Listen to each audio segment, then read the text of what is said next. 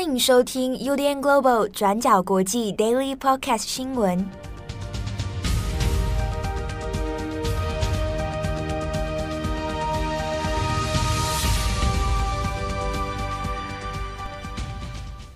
Hello，大家好，欢迎收听 UDN Global 转角国际 Daily Podcast 新闻。我是编辑七号，我是编辑佳琪。今天是二零二二年三月二十四号，星期四。好，那今天。首先，先来更新一下乌克兰还有俄罗斯的情势哦。那我们这边先看的是美国总统拜登。那拜登呢，在二十三号的时候呢，他已经抵达了比利时的布鲁塞尔。好，那接下来会在比利时这边呢，会会见一些北约的成员国的领袖。好，那预计呢是在二十五号的时候会再去波兰。那这一次的行程，当然其实在国际之间是蛮受到瞩目的。那美国方面呢，那也有先讲说，呃，到了比利时之后，还有到波兰之后，那最近一波的一些协商，哦，主要当然就是跟北约成员国会讨论接下来面对俄罗斯的这个军事行动，那后面还有哪一些新的制裁跟援助计划？所以呢，美国方面他其实有透过苏利文，那也有对外说，呃，拜登这一次的这个访欧之旅哦，那有几个重点，第一个是。如何在强化、深化对乌克兰的自我防卫？啊，乌克兰军事自我防卫，它的这个相关的援助，不管是资金上面，或者是武器装备上面哦。好，另一个部分呢是针对俄罗斯的制裁。好，那经济制裁方面，接下来要讨论的是会有下一波新的一轮的制裁哦。所以在可预期的是，呃，至少在二十五号波兰的行程结束之后，可能大家可以知道一些。哎，再往下一个礼拜哦，可以预期的未来里面，将会再对俄罗斯有新一轮的，不管是经济制裁也好，或者针对个人或针对特定寡头的一些制裁措施哦。另外呢，现在还要在做的是，要防堵俄罗斯从这个天然气啊、出售天然气啊、石油方面哦，取得一些利润的相关管道。好，那我们最近也有看到说。俄罗斯方面还有对外说，如果你需要购买俄罗斯的天然气的话，好，那请你用卢布来购买哈。那用这个方式来做一个突破啊。那接下来可能还会再针对这一点来做防堵。那最后还有一个，那就是针对乌克兰的方面的援助哦。好，那这个援助里面除了刚刚讲到的有军事上面的、资金上面的，那还有的就是因为现在战争的缘故，那造成了很多乌克兰人现在流离失所，那或者是逃难到。外国去哦，那怎么样来继续来安置这一些难民？啊，那这是后续北约成员国、欧盟还有美国方面会来做商量跟计划的。那就在拜登要访欧的这个同时呢，那《纽约时报》也有报道啊，美国的一个安全顾问团队，哈，就是我们其实俗称讲的老虎队啊 （Tiger Team） 一个专案的小组。那目前呢，已经有多次的在做一些兵棋推演。那针对的内容就是，如果俄国真的使用了化学生物武器的话，甚至是核兵器的话，那接下来各国要怎么样来应对？哦，应该采取什么样的应对措施？好，那这是纽时这边所透露的消息。那其实这一个资讯呢，那包含拜登、包含苏利文都有对外说，在这一次与 NATO 成员国的讨论里面，也有一项会认真的要来。商量的哈，就是万一真的使用了化生化武器的话，那接下来各国应该要怎么办？那拜登也有多次的警告说，这一个可能性其实是存在的啊，所以大家不能掉以轻心。好，那我们这边也看一下，呃，俄罗斯入侵乌克兰以来，从宣布开战是二月二十四号，那到今天，那已经进入到一个月的时间了。那现在俄罗斯的军事进展，当然其实也没什么太多的进度。不过另一方面呢，在基辅这边，那包含美国、包含英国的一些军事部门，那有看到的一些消息是，在基辅的呃首都的近郊附近啊，那已经有一些俄军看起来是往后退的这样的一个趋势存在。好，那乌克兰方面呢，在首都这边。那也有出现一些诶、逆转攻击啊、反击的一些形式。不过这个是不是代表说整个战况往乐观的方向前进？那这个也不一定啊，因为才军事才战争行动呢才进入到第一个月哈。那后面会不会有俄罗斯下一波啊、下两波的军事动员？那这个还不清楚。那另一部分呢，我们是看马利坡。马利坡的战况是相对比较激烈一点的。那现在陆陆续续，其实有很多的民众都已经撤离马利坡。那目前已知大约还有十万人在马利坡里面哦。那这个出现了一些没有粮食啊、水啊、哦等等的问题。不过呢，BBC 这边有透过一些卫星图像来看，就是马利坡这个城市呢，目前虽然有很多的民用住宅还有军事设施是被摧毁了，不过就港口来说，因为它是个大港城市哦。港口基本上没有受到太多的破坏，哦，它的港口也没有被完全的拿下，所以呢，这是马利坡现在目前的状况。那我们也看到，像南面城市这边本来应该要做所谓的两栖登陆战，那目前也其实是都没有任何进展的。好，那下一个我们再来看一下是乌克兰总统泽伦斯基。那在昨天二十三号的时候，在日本的演说，好，那已经顺利的结束了。那就如同我们先前所讲，那真的是在国会里面在另外架设荧幕啊，那做一个呃全程直播的方式。好，那演说完毕之后，那其实也是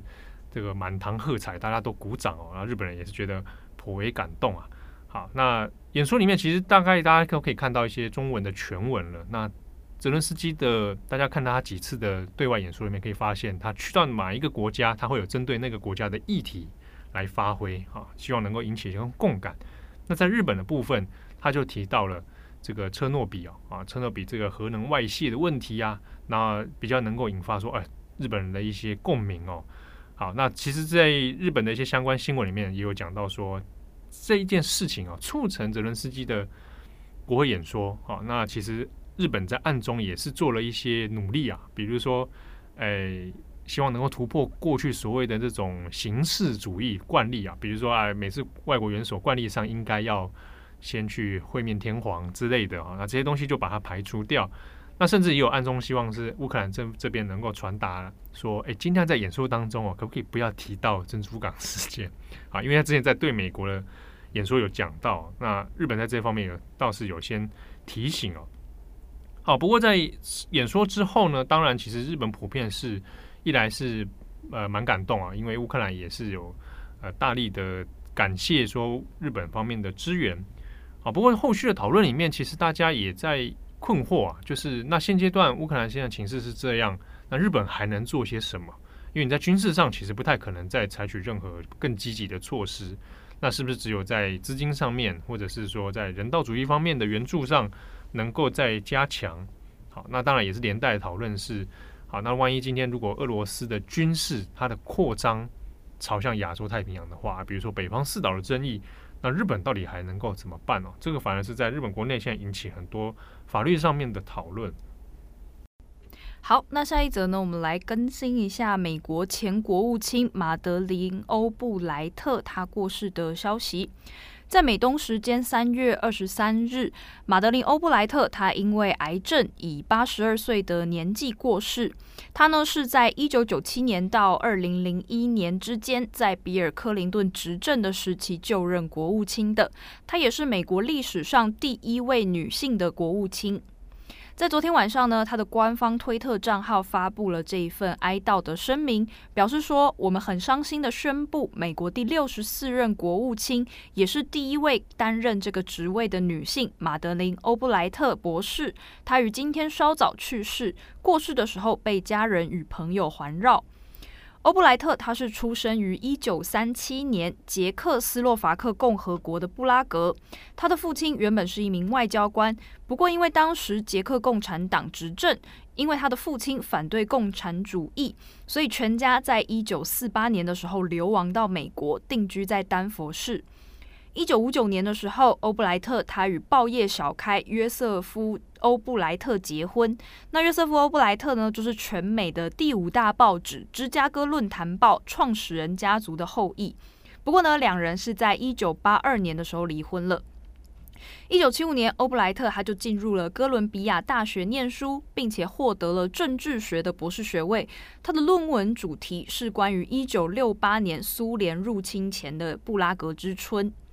而在毕业之后呢，欧布莱特就开始了他的从政之路。他首先是在卡特政府底下一位做东欧研究的国家安全事务官布热津斯基的手下做事。后来呢，他也逐渐参与民主党的公共外交事务。在一九九二年的时候，克林顿大选获胜之后呢，欧布莱特就协助组建了他的国家安全委员会。在一九九三年，克林顿就正式任命他为美国驻联合大使。到一九九七年，他就成为了国务卿，并且在二零零一年的时候卸任。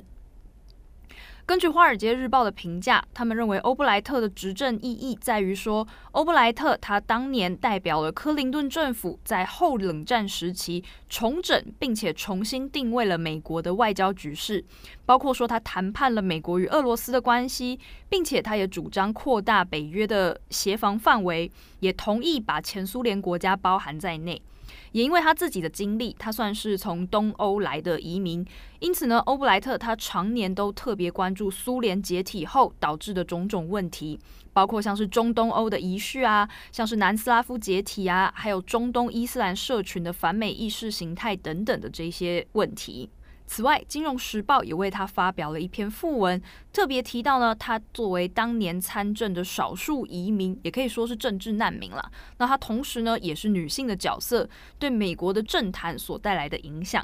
也引述了一些比较有趣的琐事，像是在一九九七年的时候呢，欧布莱特他刚成为国务卿的第一天，那个时候呢，季辛吉曾经打电话恭喜他，季辛吉就说呢，恭喜你成为历史上第二位担任国务卿的外来移民，欢迎加入我们的兄弟会。Fraternity 就是因为季辛吉他自己就是第一位嘛，他原本是出生于德国的犹太人，他是一九三八年的时候移居到纽约市的，而当时呢，季辛吉他就说了欢迎加入兄弟会这句话，就让欧布莱特当时是很不开心的。他后来有回忆说，他当时是回复季辛吉说，这就代表了未来这里就不会再是兄弟会了。除此之外呢，也根据一些记载，欧布莱特他自己是天主教徒，但是呢，他却是一直到来到美国，甚至是直到他成为国务卿之后，才发现他的家族原本其实是犹太人，而他的四个祖父母当中呢，有三个人都在犹太大屠杀中丧生。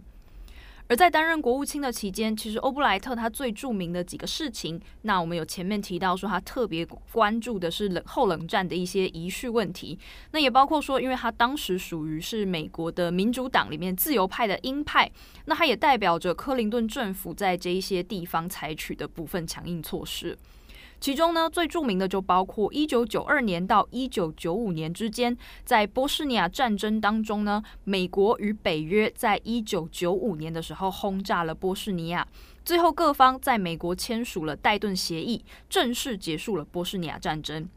前阵子我们曾经介绍过一部电影，叫《阿依达的救援行动》，里面有提到一个很重要的历史事件，叫雪布尼察大屠杀，就是发生在这一段期间的。因为当时呢，联合国和北约虽然承诺会发动空袭，而当时呢，雪布尼察会被划为安全区，但是当时呢，就是因为北约迟迟没有发动空袭行动，而导致故事里面的主角就是发生了这一场大屠杀的悲剧。这是那部电影的一个背景历史。除此之外呢，还有一九九八年十二月，在伊拉克，当时针对海山政权发动了一波叫“沙漠狐狸行动”的空袭。因为当时呢，他们认为海山政权并没有遵照安理会的决议，海山呢拒绝联合国的武器核查人员在伊拉克进行武器的调查。那当然，后来这件事我们也知道，说就变成了美国入侵伊拉克的一个理由跟导火线嘛。那后来，除此之外呢，还有在一九九九年的科索沃战争当中，以美国为首的美北约盟军呢，也对塞尔维亚进行了七十八天的轰炸。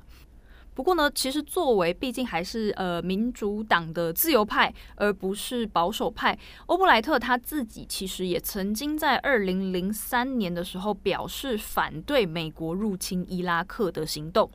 而在他过世之前呢，上个月，也就是今年二月多的时候，欧布莱特也才在《纽约时报》发布了一篇评论，批评普丁出兵乌克兰。而在今天呢，拜登他也发布了一份哀悼的声明，他说呢，欧布莱特当年来到美国的时候是一个需要避风港的难民，不过，就像他在他之前，还有在他之后的许多人一样，他们都非常自豪地成为了美国公民。欧布莱特它象征着美国自由的力量，而随着世界在后冷战时期重新定义自己，我们也永远欢迎得到解放的新民主国家加入北约。好，那最后我们稍微更新一下东方航空的空难搜救进度。那在昨天二十三号的时候呢，下午四点半左右，那搜救团队呢，现在初步是已经发现了两台飞行记录器，也就是我们讲的黑盒子。好，那相关的后续判定啊，内容的检录，那目前已经送交了专业团队来做。那现在已知是其中一个可以拆解的呢，取得里面资料的是它的录音器 CVR 话音记录器哦。那另外也是呢，在二十三号的晚上七点左右。那搜救人员也有发现部分的飞机残骸，还有一些人体的组织碎片。好，那这是第一次有发找到说啊，可能有乘客的可能是遗体的部分啊，那有被找到，现在已经移交给了调查小组来做后续的处理。哦，那现在比较麻烦的是说，因为当地的山区现在有一些强降雨哦，这样的一个状况，那可能都会增加搜救的难度。那除此之外，是因为这个山区的土地含水量比较大。所以，如果连日的好雨的话，那担心是说这个失事的地点可能会出现滑坡的一个情形哦，那可能都会诶、欸、再增加这个搜救的难度。所以同步呢，那也有在做一些排水的作业哦。好，那如果后续有一些重大的更新，会帮大家再做追踪。好的，那感谢大家的收听，我是编辑七号，我是编辑佳琪，我们下次见喽，拜拜，拜拜。感谢你的收听。如果想知道更多资讯，请上网搜寻 UDN Global 转角国际。